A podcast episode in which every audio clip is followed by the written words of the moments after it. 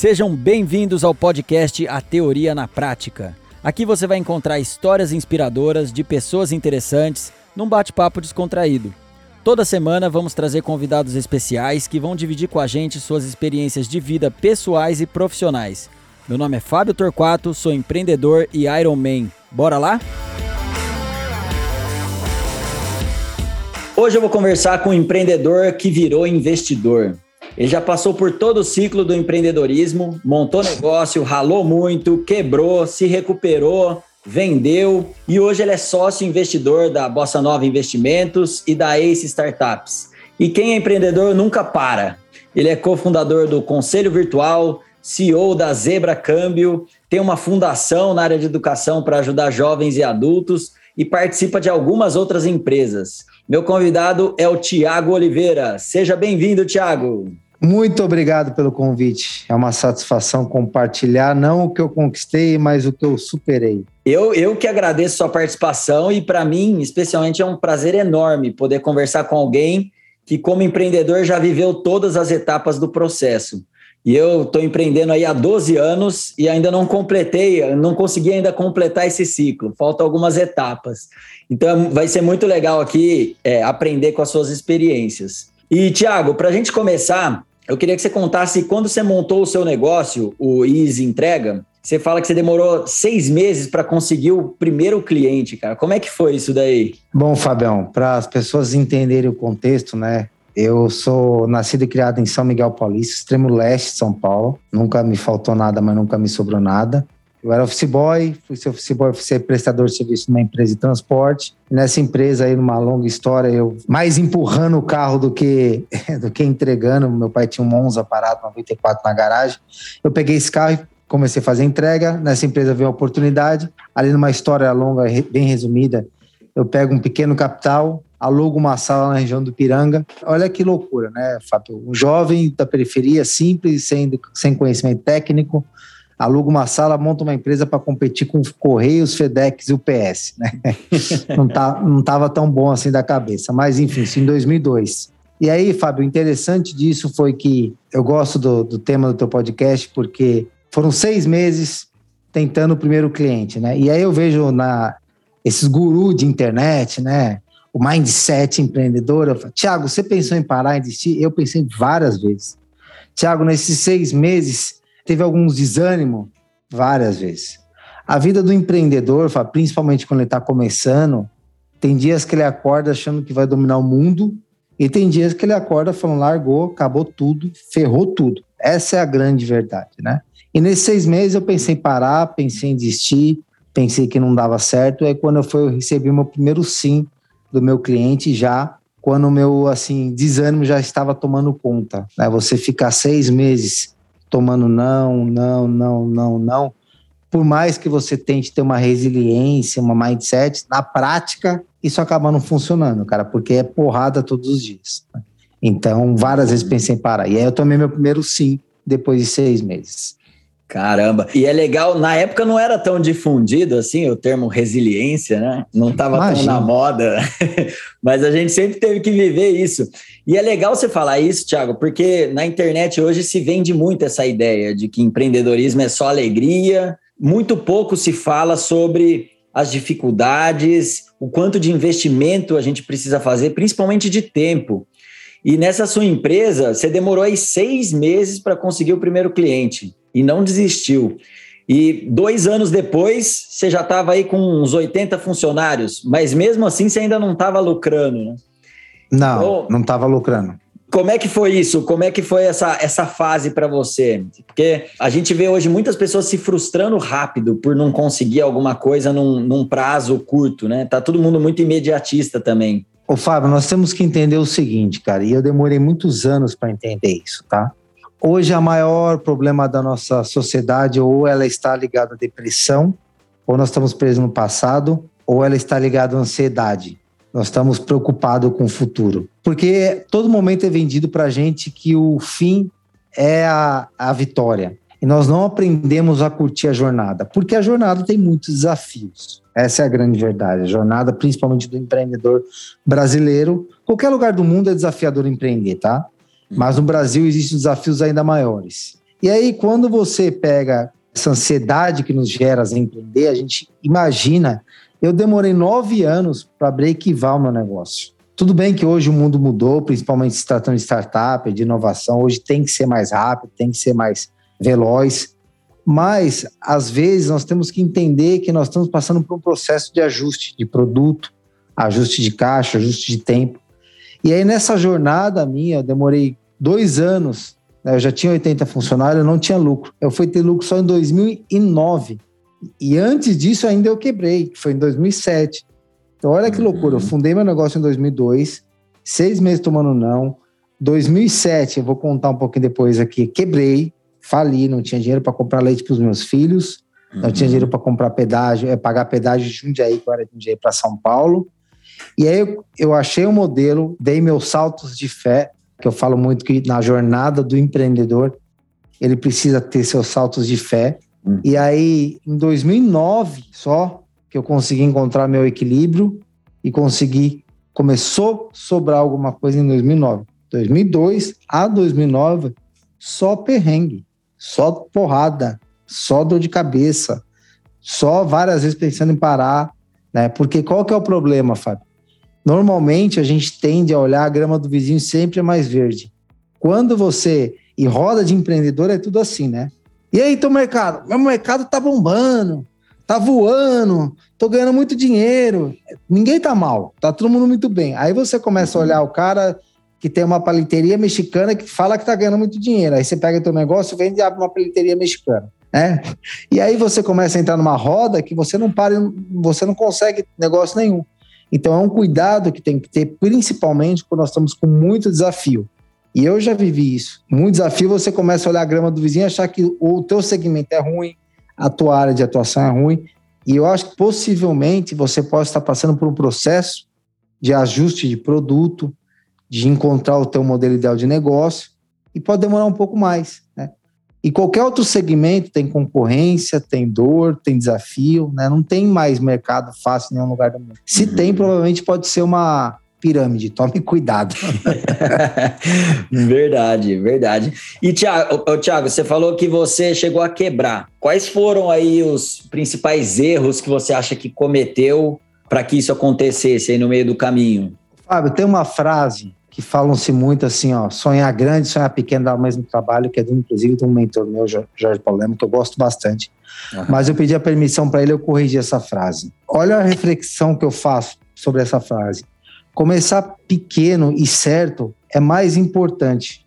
Eu vou te fazer uma reflexão aqui, ó. O YouTube e o Google, os fundadores não tiveram um sonho grande, eles pensaram pequeno. Cara, os fundadores do Google, começaram com o Google fazendo um trabalho de faculdade para fazer uma pesquisa.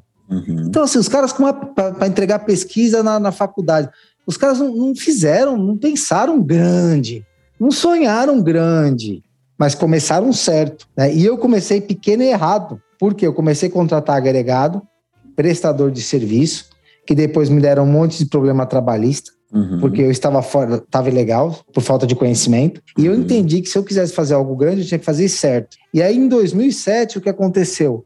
Eu tinha somente, fazia somente capital, São Paulo.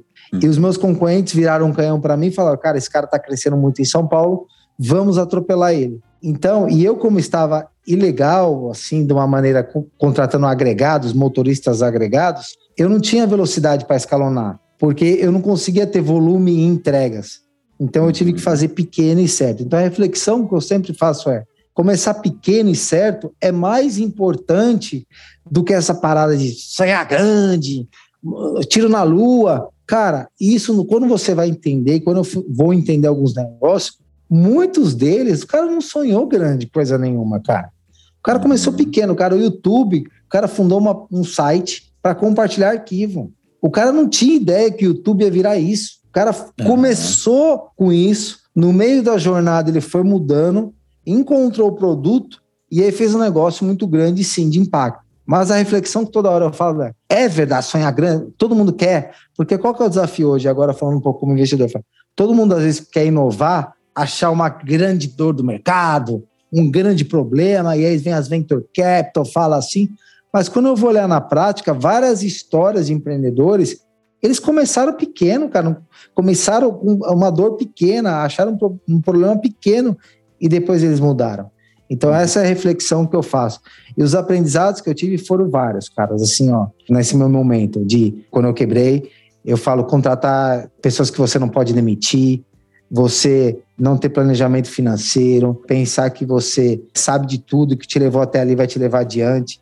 Então, acho que a jornada do empreendedor, e agora, de novo, estou no aprendizado, de novo aprendendo. Eu acho que a uhum. jornada do empreendedor, temos que entender que é, é o lifelong learning, né? É a vida inteira aprendendo, cara. Não dá mais para você parar de aprender. Legal. E quando aconteceu isso com você, Thiago, como é que você se superou naquele momento para se recuperar? Como foi esse processo de recuperação? Olha, Fábio, foi duro, foi cruel, me deixaram várias feridas, tá? Essa é a verdade. Vários momentos pensei em desistir, hum. mais uma vez. Né? Já tinha pensado assim no início da fundação, depois em 2007, é. Foi o que eu falei, cara.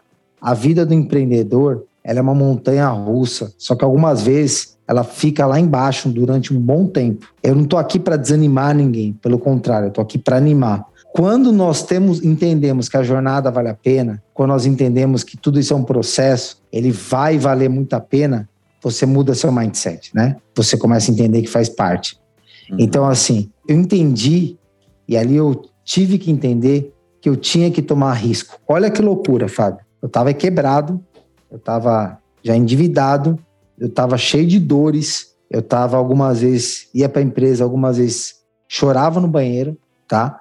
Algumas vezes pensando em puta, deu tudo errado. Mas eu, como líder, Fábio, eu, como dono, já tinha, lembrando que na época, em 2007, eu já tinha 90 funcionários. Depois eu cresci, eu vou contar que eu cresci, fiquei gigante. Uhum. Mas assim, eu ia pro banheiro da empresa chorar algumas vezes, cara. Eu ia pro banheiro pensar em parar. Tiago, por que você não parou? Cara, porque eu não tinha opção. Porque quando eu olhava, cara, formado em EPG, escola estadual primeiro e segundo grau, eu não tinha uma rede network grande. Eu falava, cara, o meu sonho está aqui, o meu cavalo está aqui selado. Ou eu agarro de fato isso e acredito que esse negócio vai dar certo, é a minha única opção, cara. Eu não tenho mais opção. Essa é a grande verdade. E eu gosto muito, né? Tem uma frase do, do influencer famoso que eu gosto muito, que é assim, às vezes a segunda opção ela te atrapalha, né? Porque se, fosse, se eu tivesse ali talvez uma segunda opção, eu teria abandonado o negócio. Porque é. eu teria ido para outro negócio e depois esse negócio foi vendido, eu vou contar aqui um pouco mais. Então, uhum. assim, cara, esse momento, né? E provavelmente se alguém está passando por isso, é muito duro. Todos os dias é muito desafiador. Agora, nós temos que entender que empreendedor é tomar risco. Empreender é tomar ações. Porque, Fábio, é uma linha muito tênue. Uhum. Você parar e desistir e você mudar e aí você né, fazer algo novo e você sair do buraco que aconteceu comigo e você se afundar ainda mais. É uma linha muito tênue. Essa é a verdade, né? Eu tenho Sim. histórias de empreendedores que se afundaram ainda mais e tem empreendedores como eu que deram a volta por cima. Mas qual que é a diferença, no meu ponto de vista? É você, e aqui não é frasinhas bonitas de Facebook, não, é o que eu vivi. É você tentar coisas novas, é você arriscar ainda mais. E é um baita desafio, porque como você está no meio do caos, você está com uma carapuça na cara, você não está conseguindo enxergar nada. E quando você está com muito problema, você paralisa. Foi o que aconteceu comigo. Eu paralisei, eu não conseguia reagir. E aí, quando você, mesmo nesse momento, você ainda tem que ter força, você ainda tem que liderar, você ainda tem que dar ânimo pro teu time, você tem que pegar na mão do teu time e falar: time, tamo junto, vai dar, vai dar tudo certo. Mesmo em alguns momentos você achando que não vai dar. Então, assim, é uma linha muito tênue entre você passar agora. O que eu vejo são pessoas que mudaram a forma de ou vender, ou mudar a forma do teu produto, ou mudar a forma de é, você precificar, ou você mudar a, a, forma de distribuição. Alguma grande mudança teve. Uhum. Os que deram a volta por cima e os que se afundaram mais ficaram fazendo a mesma coisa. Se você pegar todas as histórias dos caras que se afundaram mais, ficaram fazendo as mesmas coisas. E dos caras que deram a volta por cima, como eu, foi all-in, foi tomar mais risco, foi mudar o que não estava dando certo, foi entender um outro modelo de negócio e algumas vezes até pivotar. Pivotar é mudar o seu negócio inteiro para outro segmento. Entendi. É, é a diferença entre persistir e insistir, né? Perfeito. Persistir é quando a gente continua, mas fazendo diferente. E o insistente é o que continua fazendo a mesma coisa, batendo a cabeça na parede, né?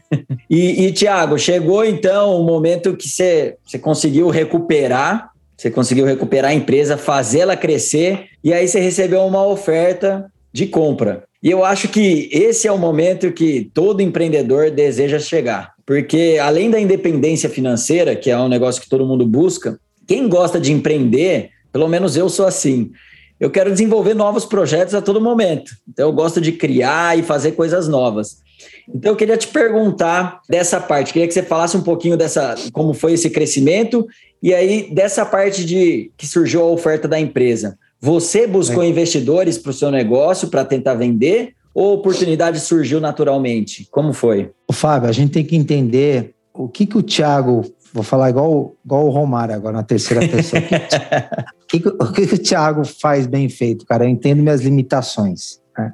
Uhum. E isso me permite muito mais longe. Por que, que eu tô falando isso? Então, assim, 2007 eu quebrei, 2009 ali eu consegui dar uma pivotada no meu negócio, mudei o meu negócio, mudei a forma que eu fazia, meu negócio cresceu. Em 2009 eu entendi que se eu quisesse ir para outro patamar, eu precisava estudar, colocar gestão, colocar processo no meu negócio, fazer um modelo de governança. Fiz isso em 2009. Me preparei para o crescimento e cresci de 2009 a 2014 exponencialmente. Eu saí de cinco unidades né, em 2009 para 24 filiais no Brasil todo. Eu saí com quase, cheguei a bater quase 650 colaboradores em 2009. Uhum. Dois, desculpa, 2014. Aí eu recebi uma primeira oferta de venda em 2014. Na época eu já era conselheiro de um projeto social bem conhecido aí no Brasil, e aí eu conhecia um grande empresário aí no Brasil, que ele já tinha vivido experiências de vender o seu negócio para fundos de investimento. Um fundo de investimento me procurou em 2014.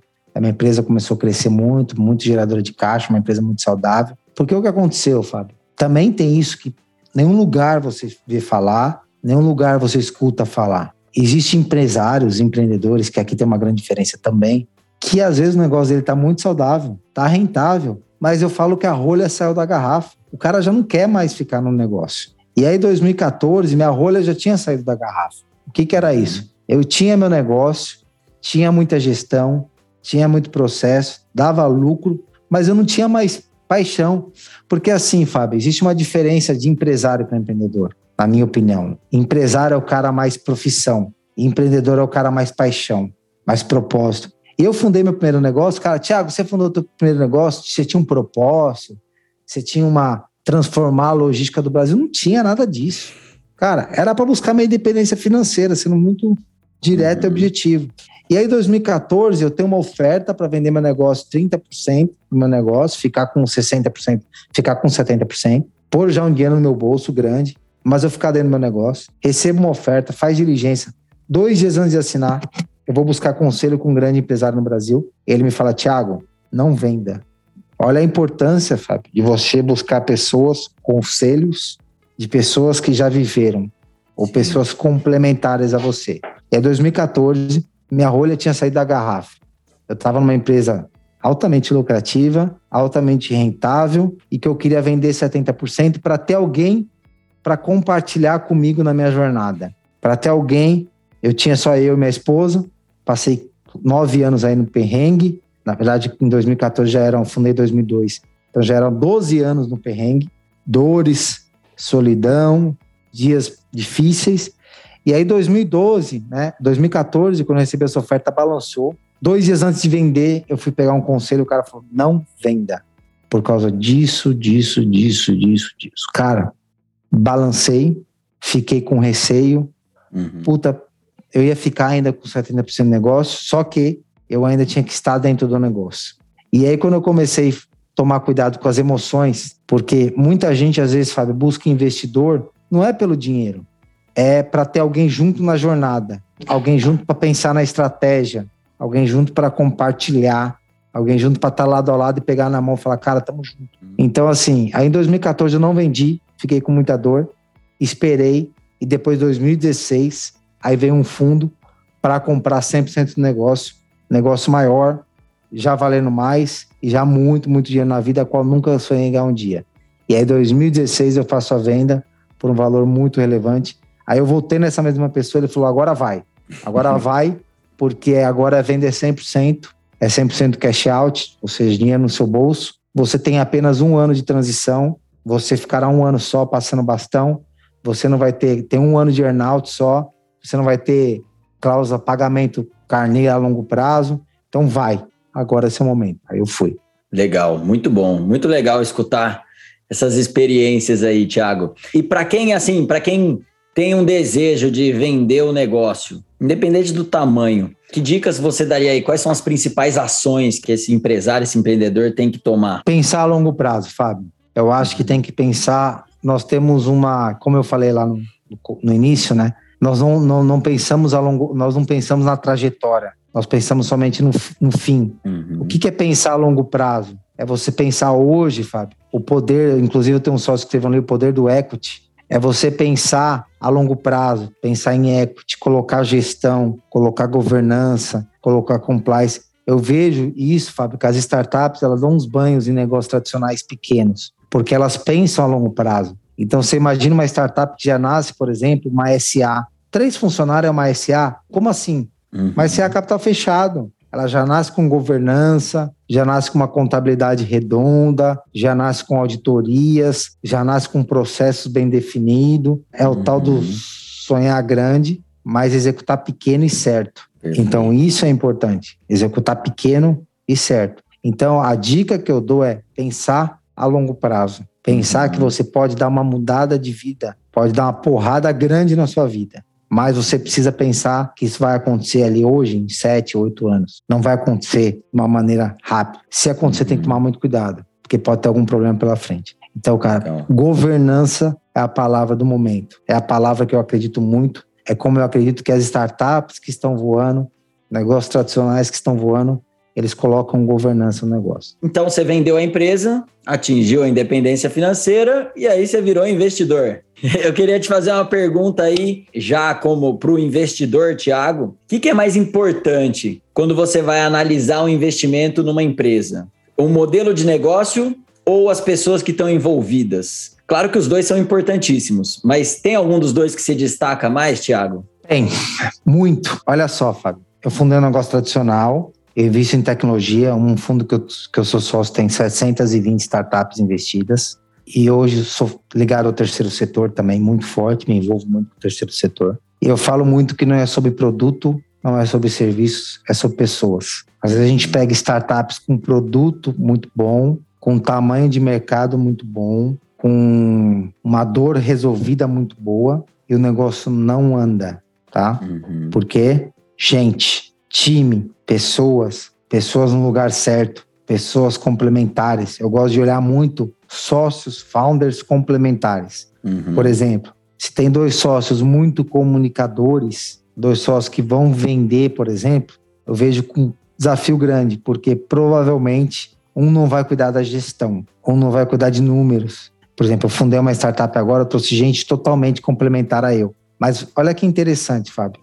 Nós somos animais que, que normalmente um animal faz? Zebra anda com zebra, cavalo anda com cavalo.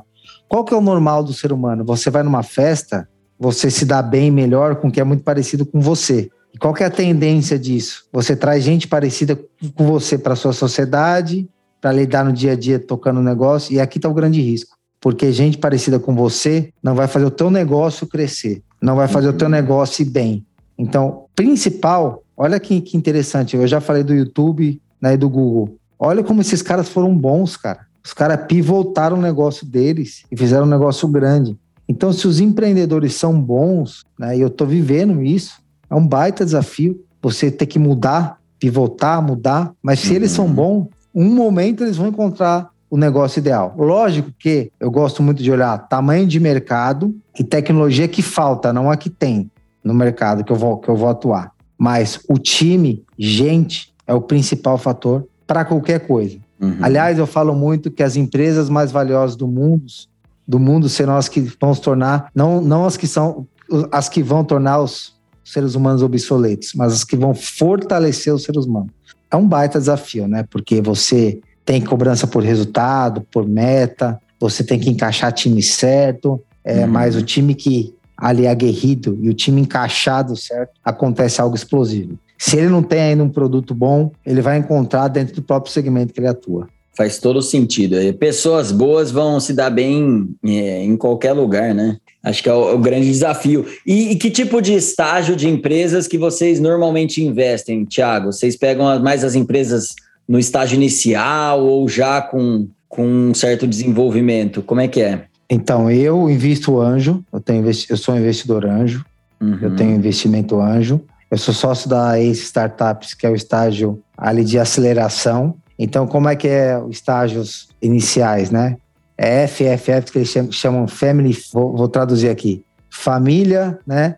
Amigos e tontos, que é antes do anjo, que é aquele dinheiro que você pega ali foi o...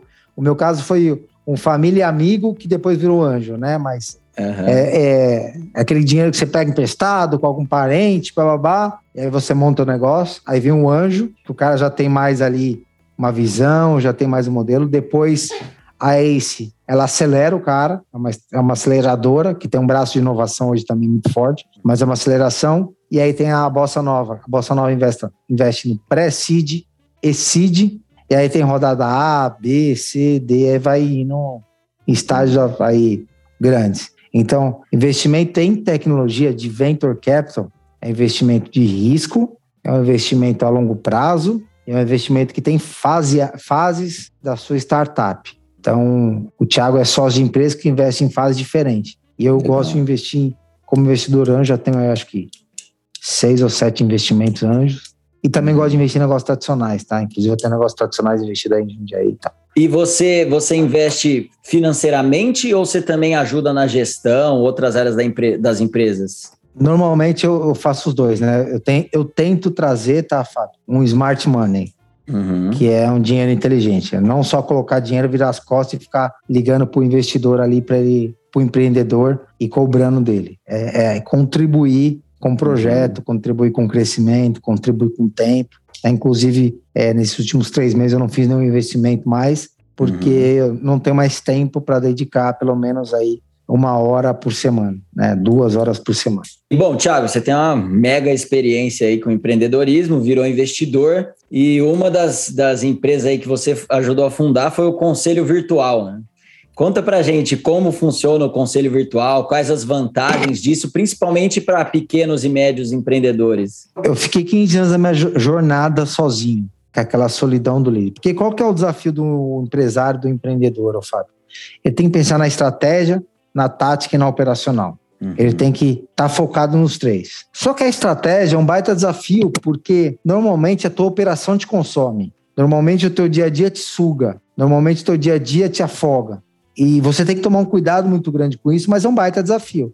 Então, eu fiquei 15 anos na minha jornada, depois eu me tornei conselheiro. É, eu sou conselheiro de três empresas aí no Brasil. Conselheiro tanto administrativo e conselheiro consultivo. Só que eu comecei a fazer uma reflexão que as empresas que exploravam um conselho consultivo muito bem, elas iam mais longe. Elas chegavam mais. Por quê? Eram pessoas com experiências em áreas complementares ao empresário, ao empreendedor. Se a gente pensar que não é sobre produto, não é sobre serviço, são pessoas, o que, que nos faz crescer? Pessoas complementares, pessoas que nos direcionam, pessoas que tragam outras visões, pessoas que nos tragam estratégia de mercado. E aí decidimos montar o conselho virtual para quê? Cara, vamos pegar executivos do mercado que têm outras experiências, outras vivências, outras aprendizados e vamos colocar com o empreendedor. Uhum. Porque às vezes a gente fica muito nesse oba-oba, tal, Fábio, de paixão, propósito, mas falta essa complementaridade para o empreendedor. Quantos empreendedores que não dão certo? Porque se a gente pensar assim, ó, a gente fala que comportamento, né? Que nós contratamos por, por, por, currículos e demitimos por comportamento. Quantos empreendedores que não dão certo por comportamento e ninguém fala? Tem vários, tem vários. E aí, quando você olha um comportamento que é do empreendedor, por exemplo, às vezes ele não tem um comportamento de ter visão como executivo. Ele não tem um uhum. comportamento, às vezes, de pensar a longo prazo. Então, o conselheiro, principalmente o consultivo, ele traz para o empresário, para o empreendedor, uma outra visão estratégica. Normalmente é cara que já está no mercado que ele atua. Por exemplo, o cara já é um executivo de uma grande empresa no varejo. e o cara tem uma empresa tradicional do varejo. Então, essa complementaridade, essa visão, essa ajudar a pensar na estratégia. E aí vem uma segunda reflexão que nós fizemos, né? Qual que é o maior desafio do empresário? É estágios que ele está passando na vida dele. Então, por exemplo, hoje tem uma empresa que ela está passando por um desafio de inovação. Pô, vamos pegar um conselheiro que tem experiência em inovação, vamos pôr no board da empresa, vamos pensar em governança, né? Vamos pôr ele sentado ali como um conselho consultivo e vamos explorar desse cara para ele trazer visão de inovação. Então, é essa complementaridade com visão de executivo, complementando o empresário e também, tá, Fábio? E também essa possibilidade de a cada período da sua empresa você muda o teu conselho, uhum. colocando pessoas com outra experiência, daí surgiu o conselho consultivo. Legal, é, é, importantíssimo esse olhar de fora, né? Porque o empreendedor ele tá atolado ali em tarefas de todas as áreas da empresa, normalmente, e, e, ele não tem esse, às vezes acaba não enxergando coisas que, que são fundamentais, né? Ô, Fábio, olha que, olha que interessante, cara, olha que, que louco isso. As maiores inovações que aconteceram recentemente na nossa cidade moderna foram de pessoas que não estavam no mercado. Por exemplo, a Airbnb não era caras que tinham hotéis. O Uber não eram caras que tinham frota de táxi. Se você pegar YouTube, não era caras que já tinham experiência em vídeos, em plataformas de vídeo e tal. A Amazon está inovando no mercado de health tech aqui. Então, o, a, as inovações acontecem normalmente uhum. de pessoas que não estão dentro da operação e no mercado, porque elas conseguem trazer uma visão diferente. É louco legal, isso, né? muito legal. É, e faz sentido, porque quando você está 100% na operação, você não tem. É, muitas vezes é difícil ter essa clareza do que está passando em volta, né? E você está muito focado ali em fazer o, o, acontecer o negócio. Muito legal, não, não sabia dessas, dessas informações aí das empresas que, que eram pessoal de fora. E, Tiagão, uma frase que você gosta de usar, você já usou aqui hoje, que você fala bastante é: não somos o que conquistamos, e sim o que superamos.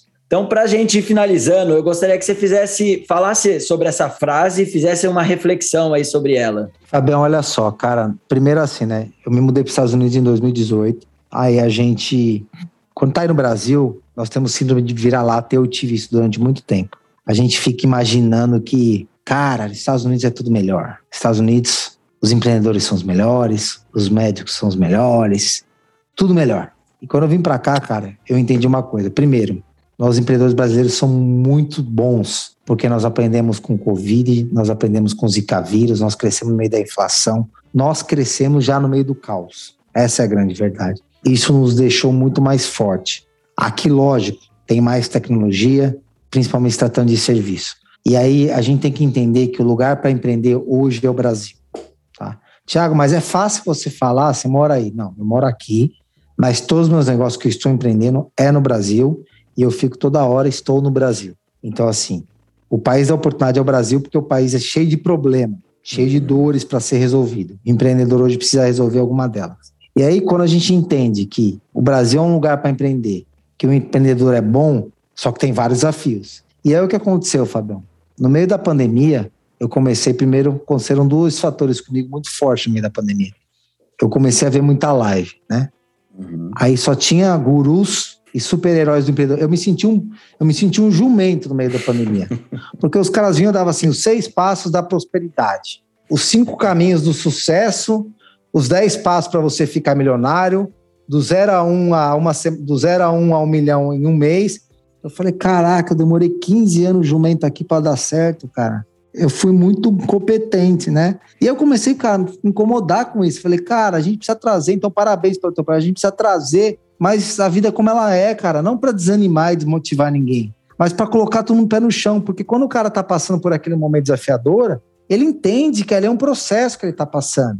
E aí, no meio dessa pandemia, eu sou conselheiro de, uma grande, de um grande projeto social no Brasil, e eu estou com, com os, 12 maiores empresários do Brasil, os 12 multibilionários, eu estou lá, eu não sou um multibilionário, mas eu estou lá pelo que eu, pela minha história de vida, estou lá pelo que eu pelo que eu contribuí com o projeto, e eu vi que estava todo mundo, cara, não com saudade do seu barco, do seu avião, do seu helicóptero, estava todo mundo com saudade do momento. E ali no meio da pandemia caiu uma ficha muito grande minha, porque ali ficou, cara, eu comecei a falar em muita live, comecei a falar em muito projeto, comecei a compartilhar muito a minha história. E uma ficha caiu muito grande para mim. Falou, Thiago, você está compartilhando, não é o tanto de dinheiro que você tem na conta hoje, né? O seu barco, seu avião. É o que você superou, é o que você, o tanto de porrada que você tomou. Então, isso, só que isso é muito duro quando você está vivendo isso. Porque a verdade é quando você está vivendo isso, você pensa em parar, você pensa em desistir. Tiago, você hoje é sócio de vários negócios, você teve medo. Todos os dias, Fábio, eu faço negócio com medo. Cara, todos os dias eu tenho muito medo de não dar certo. Tô empreendendo agora, medo de não dar certo? Tenho. Tenho medo de quebrar? Tenho. A diferença é que eu coloco a fralda e vou, mas eu tenho medo todos os dias. Então, a, a grande reflexão que eu fiz foi, Fábio, foi essa frase.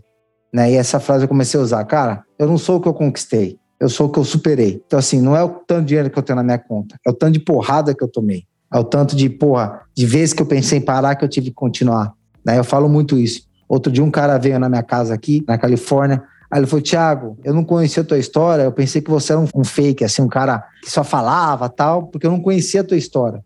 Eu falei, cara, começa a me julgar pelo tanto de porrada que eu tomei, pelo uhum. o tanto de ferida que eu tenho. E aí, cara, talvez tua percepção sobre mim vai mudar. Quando você entender, caraca, o Thiago tomou. Cara, pra você ter ideia, Fábio, muitas vezes eu não compartilhava uma história que eu me emocionava e chorava, porque, cara, foi muito dura. Foi muito. E a vida de uma grande maioria de pessoas. E tem muita gente que tá passando por isso. E aí, no meio da pandemia, eu resolvi compartilhar tudo essa minha história, cara, porque eu comecei a ver muito empreendedor desesperado. E eu tive ali, porra, me coloquei na pele de muito empreendedor porque eu já vivi isso. E é que sim, não falei isso, eu vivi dores, é, eu tive medos. Então, essa frase ficou marcada para mim, eu utilizo ela todos os lugares que eu levo. Nós não somos aquilo que conquistamos, e sim aquilo que nós superamos. Oh, top demais, top demais, Thiago. E faz muito sentido, cara. É, só a gente sabe aí, cada um sabe as dores que passou e que fique aí também essa reflexão final para o pessoal parar de viver o mundo mágico e o mundo mágico da internet, onde só tem coisas bonitas, todo mundo ter mais consciência de que as coisas não, não caem do céu, não são fáceis e não são só flores. Parabéns, Thiago, pela sua história e obrigado por ter compartilhado com a gente.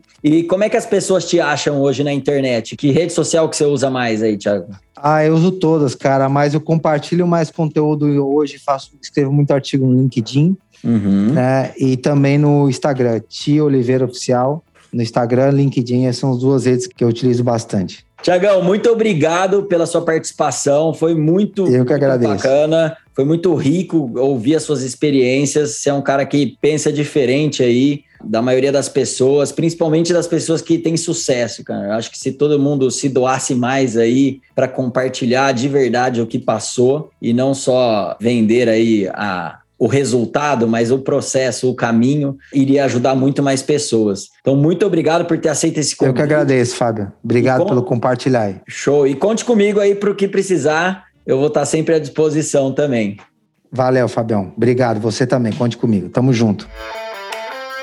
E para você que está até agora com a gente, espero que tenham gostado. Mande para os amigos e siga nosso perfil no Instagram, arroba a Teoria na Prática Oficial e no YouTube. Lá vocês vão acompanhar os bastidores e insights das entrevistas, além de sugerir convidados e temas. Até a próxima, valeu!